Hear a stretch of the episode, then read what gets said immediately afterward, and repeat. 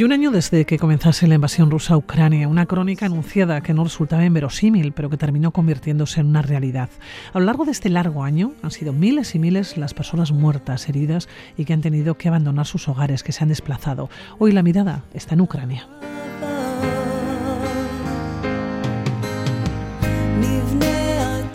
A lo largo de aquel mes de febrero miramos con cierta angustia y con miedo una situación que ha supuesto la primera gran agresión de este tipo en Europa desde la Segunda Guerra Mundial.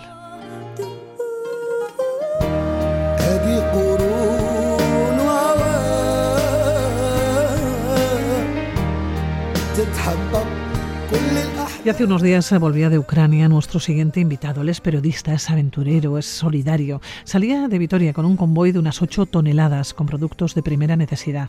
Un viaje de ida y vuelta con un objetivo, mostrar ucranianos bajo las bombas.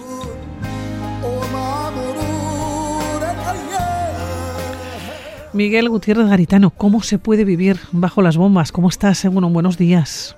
Hola, buenos días. Bueno, eh, se puede vivir porque no queda otra a la gente que está allí, no, nada más, o sea, no les queda otra, eh, es lo que les está pasando y tienen que continuar con su vida. Oye, salisteis el 17 de enero con un convoy de unas 8 toneladas, ¿no? Un proyecto que forma parte de UCHI Ucrania, ¿no? La red vasca de acogida urgente que surgió hace un año aquí en Gasteiz. ¿Cómo, cómo fue el viaje? ¿Cómo juntaste este convoy, esas 8 toneladas? ¿Qué era lo que llevabais? Bueno, sobre todo esta vez se ha puesto el acento en, en, generadores, eh, ropa de abrigo y luego, por supuesto, material de cura y eh, sillas de ruedas, eh, pues muletas, comida de, pues comida muy necesaria. Por ejemplo, hay una comida especial para enfermos de cáncer que necesitan que se llevó al oncológico, al servicio oncológico del Hospital de Kiev. Eh, comida, un tema de higiene íntima, de mujer, también pañales, ese tipo de cosas. Bueno, ¿cómo ibais y cómo salisteis de aquí, de, de, Vitoria? ¿Cuántas personas y cómo fue ese camino, ese recorrido? Pues fue complicado esta vez. Fuimos siete, siete furgonetas y eh, con 14 personas, dos conductores por furgoneta y bueno, pues hubo una avería en medio, un coche se quedó varios días tirado. Eh, luego pues eh, entramos y, llegamos muy, muy tarde en la frontera, nos, es la vez que peor hemos estado en, la frontera, los trámites han sido pesadilla y al final pues nos, nos retuvieron mucho y, la gente llegó a entregar todo lo del convoy a, una, a un almacén que tenemos palabrado pues muy tarde por la noche. La gente agotada fue un poco duro. Luego a partir de ahí pues ya volvieron casi todos, nos quedamos tres con otro, con otro proyecto, pero la verdad es que ha sido duro, ha sido duro. Miguel, entrasteis por la frontera de Polonia. No, esta vez entramos por la de Eslovaquia, porque íbamos a un almacén que lleva una ONG que, con la que trabajamos que ellos distribuyen la ayuda que se, que se llega y son muy transparentes en donde llega y tal, y entonces lo llevamos allí, está en las montañas, es un almacén que está en las montañas de los Cárpatos ucranianos, digamos, ¿no? De Transcarpatia. Y, y bueno, pues, llega, pues llegó de noche después de una paliza impresionante. Pero bueno, ahí se hacen las cosas. Entregasteis el material y, como bien dices, una gran parte se volvieron con la furgoneta, pero vosotros continuasteis. ¿Por qué? Bueno, porque teníamos otro proyecto que se llamaba Ucranianos bajo las bombas, que constaba de informar y concienciar a la gente con historias con historias de, de, la gente normal, de cómo vive ¿no? en una guerra. Y queríamos poner cara a las personas que, lo están pasando, eh, testimonios etcétera. Y luego también queríamos, siempre hacemos más cosas, colaboramos con una ONG que se llama Healthcare y con que estaba colaborando con Caritas y con Slovakia Night, que es una eslovaca, y bueno, pues les estuvimos ayudando en sus actividades. Y también estuvimos haciendo preparando otras otras ayudas y otras misiones hay que prepararlas sobre el terreno no vale de lejos es difícil Miguel, entráis a un país que sabíais, y sabéis, claro, que está en guerra. ¿Cómo se mueve uno por allá? No es lo mismo que ir a otros países, ¿no? En los cuales no están cayendo bombas continuamente. No, claro. Eh, bueno, ha ido cambiando mucho, en cada momento es distinto, porque por ejemplo, la primera vez que entré era una locura, la guerra estaba prácticamente en, toda la parte oeste, ¿no? Según entrabas era estaba lleno de refugiadas, de mujeres y niños en la frontera apilados en muy malas condiciones. Había checkpoints desde el principio porque la guerra la tenían encima en el propio oeste era muy complicado. Por otra parte, faltaba la gasolina, había que entrar en los vehículos con eso previsto, si no te quedabas tirado y perdías el coche. Y en cambio ahora, pues la guerra está en Donbass, que está lejos, digamos, de la frontera oeste, con lo cual en la parte oeste está bien para moverse, hay gasolina. El problema es pues que no hay electricidad. Han destruido, hay problemas de agua, han destruido todo lo que es la infraestructura civil, ¿no? y la gente lo está pasando muy mal. Entonces, cada momento tiene sus complicaciones. ¿De qué temperatura estamos hablando? Porque habéis vuelto hace una semana aproximadamente. Es decir, que gran parte del pues invierno... Menos 10. Menos 10 grados, pero por allí decían que hacía mucho calor por el cambio climático, porque normalmente es menos 30 en esta, en esta época. Hay que vivir sin luz y sin agua con menos 10 grados, ¿eh? Sí. Bajo cero. Sí, es, es muy duro. Y hay gente que va a morir porque hay gente enferma o muy mayor, que esto es una puntilla, ¿no? ¿Recorrido que hicisteis? ¿Por dónde os movisteis? Porque como bien has dicho, tú has viajado a Ucrania ¿no? en varias ocasiones, hace un año, cuando todo esto surgió, cuando surge eh, Euchi Ucrania, eh, vosotros, eh, y tú concretamente vas allá al país y te mueves. Eh, Has hablado de los checkpoints, nos lo contaste también, pero ahora, claro, estamos hablando, sí.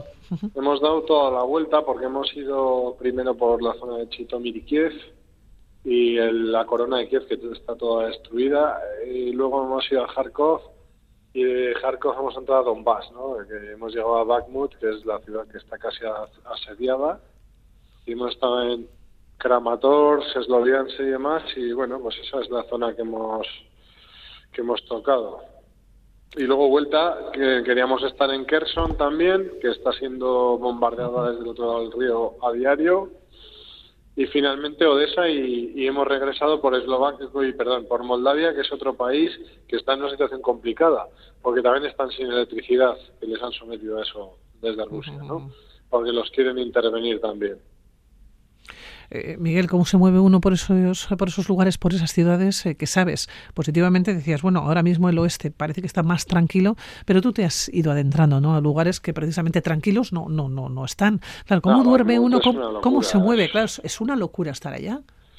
Pues mira, en Bakhmut, cuando fuimos a entrar, eh, la primera vez no lo conseguimos porque hay tres carreteras y llegamos a la carretera principal, estaba bombardeada de tal manera que los soldados nos dijeron que si seguíamos estábamos muertos directamente. Entonces entramos por un camino que es el único que queda abierto aún, pero con mucho riesgo, que es un caminillo que lleva desde la aldea de Chasit Yar hasta Bakhmut. Y ahí, pues, nos recomendaron un día nublado porque los drones marcan a los vehículos que entran en Bakhmut y luego te destruyen el coche con la artillería. Entonces, nos dieron un 30% de posibilidades. o sea, hay muertos a diario, ¿no? Allí en esa carretera. Entonces es una locura. Y luego la ciudad, pues, ¿qué te voy a decir? Está siendo pulverizada, pero todo el rato. O sea, no, no es que haya bombardeos, es que no cesan. O sea, está todo el rato siendo bombardeada completamente. toda la población que queda vive en sótanos. Hay unos 500 niños todavía eh, esperando a que entre, pues fíjate tú, el ejército convicto de los Wagner, ¿no? De los mercenarios. Entonces, pues es una situación muy dramática y muy peligrosa, desde luego. Hay una parte muy importante, es eh, contar lo que uno ve, ¿no? Para, que, para sensibilizar y concienciar a la población mundial de lo que está sucediendo, de lo que está pasando. Historias que os habéis encontrado, ¿qué te han contado? Bueno, pues por ejemplo es muy duro encontrarse a gente que ya tenía su vida hecha, que tiene 75 años y ya su casita y, y ya el plan de finalizar su vida tranquilo, pues que le han destruido completamente toda su casa, todo, eh, su zona está tomada y está viviendo en la calle la caridad de, de, Caritas en, una carpa, por ejemplo, ¿no? Eso nosotros hemos encontrado un montón de gente así, diciendo, mira, ahora que... Y algunos con los familiares muertos. Y es, pues, o sea, historias realmente terribles. Luego pasarse por un hospital y ver eh, lo que hay en los hospitales de mutilados y demás es terrible. O sea, historias verdaderamente dramáticas. Además, estamos hablando de una guerra de muy grandes dimensiones, con lo cual hay muchísimos heridos terribles. Y, y luego pues por supuesto eh, desplazados no gente todo el rato durmiendo como puede donde puede y todo el rato moviéndose. Y luego la parte que no se ve los odios que se crean no eh, las guerras no traen nada bueno. Eh, se están se han creado odios para generaciones tremendos y y es algo muy duro, de verdad, desde luego. Bueno, para que se hagan una idea los oyentes, los primeros 10 días de hace un año salieron de sus casas más de 10 millones de personas, un número nunca visto desde la Segunda Guerra Mundial. ¿Te has, ¿Te has encontrado con historias, eh, Miguel? ¿Hay personas que os han dicho, llevadme con vosotros? Hombre, había gente que te daba a sus niños a la frontera, sin saber quién eras, para que te los llevaras, ¿no? Eso es algo que ya define una persona, una madre que te quiera dar un niño y a mí yo no puedo salir, pero sácalo como sea, pues es lo que define la, la situación, ¿no? Eh, eso lo hemos visto muchas veces. Y luego ahora digamos que eso está un poquito mejor organizado. En Europa lo han hecho mucho esfuerzo para que el tránsito sea más fácil, pero pero mm, te sigues encontrando historias terribles y luego familias que han quedado en el otro lado y que no pueden pasar. O sea, hay familias partidas en las que varios miembros han quedado en el lado ruso y no tienen manera de volver. Y, es terrible. A veces no desaparecido. es, es una cosa increíble. Te iba a preguntar también, eh, Miguel, si por lo contrario os encontráis con personas que dicen, no, yo no me quiero mover de aquí. Esta es mi tierra, esta es mi casa y yo me quedo aquí. Sí, de hecho, en Bakhmut eh, es, una absoluta locura de lugar y de infierno y, queda pues un décimo del pueblo se ha quedado. Es verdad que el 80% son gente anciana que ya el moverse les supone pues un mundo, ¿no? Entonces casi que prefieren quedarse ahí pase lo que pase. Y pero también hay niños y hay familias con niños. Y claro, pues sí, hay gente que se queda, pase lo que pase siempre, ¿no? Oye, Miguel, viendo que ha pasado un año, que la guerra parece que ha llegado a un punto de, no avance, ¿no? Y tú mismo decías que al mismo tiempo están bombardeando los lugares eh, críticos. Yo no sé cómo ves el futuro. No sé si existe una perspectiva de futuro ahora mismo, y eh, a día de hoy. A día de hoy no hay mucho futuro porque, eh, bueno, ya se ha pronunciado Putin diciendo que, que no hay vuelta atrás. Esa es exactamente la frase que ha dicho, ¿no? ha dicho que no hay vuelta atrás. Y, y además ha vuelto a poner o a insinuar que sus objetivos son de máximos, son de tomar toda Ucrania, porque dice que son el mismo pueblo y que es Rusia y, y entonces eh, por ese lado eso me parece enrocado. Por el otro lado igual, pero hay una gran diferencia, ¿no? Ahí ahora se tiende mucho a, esa equidistancia, pero hay una gran diferencia que me gusta decir. Si los rusos dejan de luchar, se acaba la guerra. Si los ucranianos dejan de luchar, se acaba Ucrania. Es así de sencillo.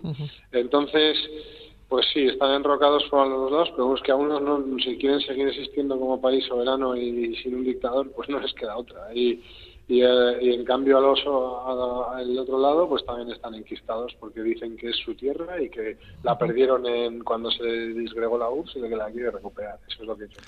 Bueno, es, tremendo, una situación eh, que se ha enquistado, que se ha enquistado, que llevamos un año. y está escalando, cada vez escala más y puede es uno de los eh, conflictos con más riesgo de escalada mundial que hemos vivido, sin ninguna duda.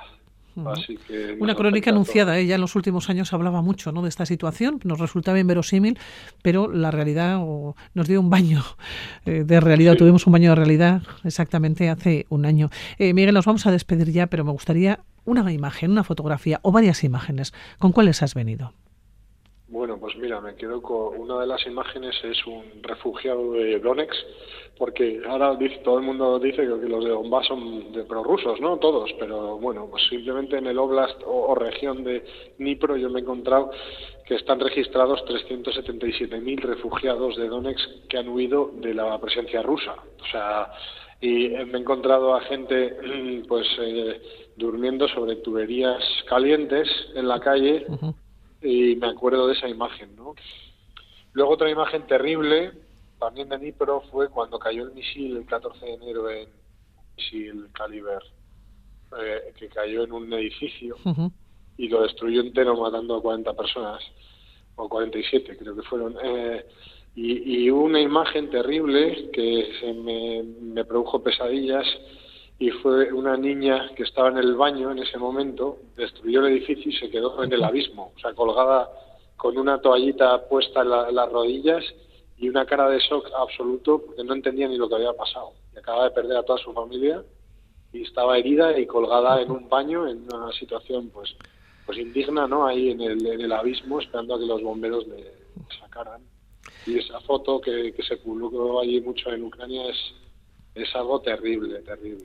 Son esas imágenes eh, que te has traído eh, contigo. Miguel, ¿volverás a Ucrania? Seguro que sí, ¿eh? Pues creo que ya sé la respuesta. Sí. ¿eh? sí, es casi seguro que sí, porque estamos intentando eh, pues eh, volver a evolucionar. Hemos cerrado el proyecto de Ucrania, pero estoy estudiando eh, ayudar desde otras entidades con otro proyecto diferente. Hay que ir adaptándose a la situación. Bueno, pues nos lo seguirás contando aquí, en la sintonía de Radio Vitoria. Miguel Gutiérrez Garitano, como siempre, un abrazo. Gracias. Un abrazo. Adiós, adiós.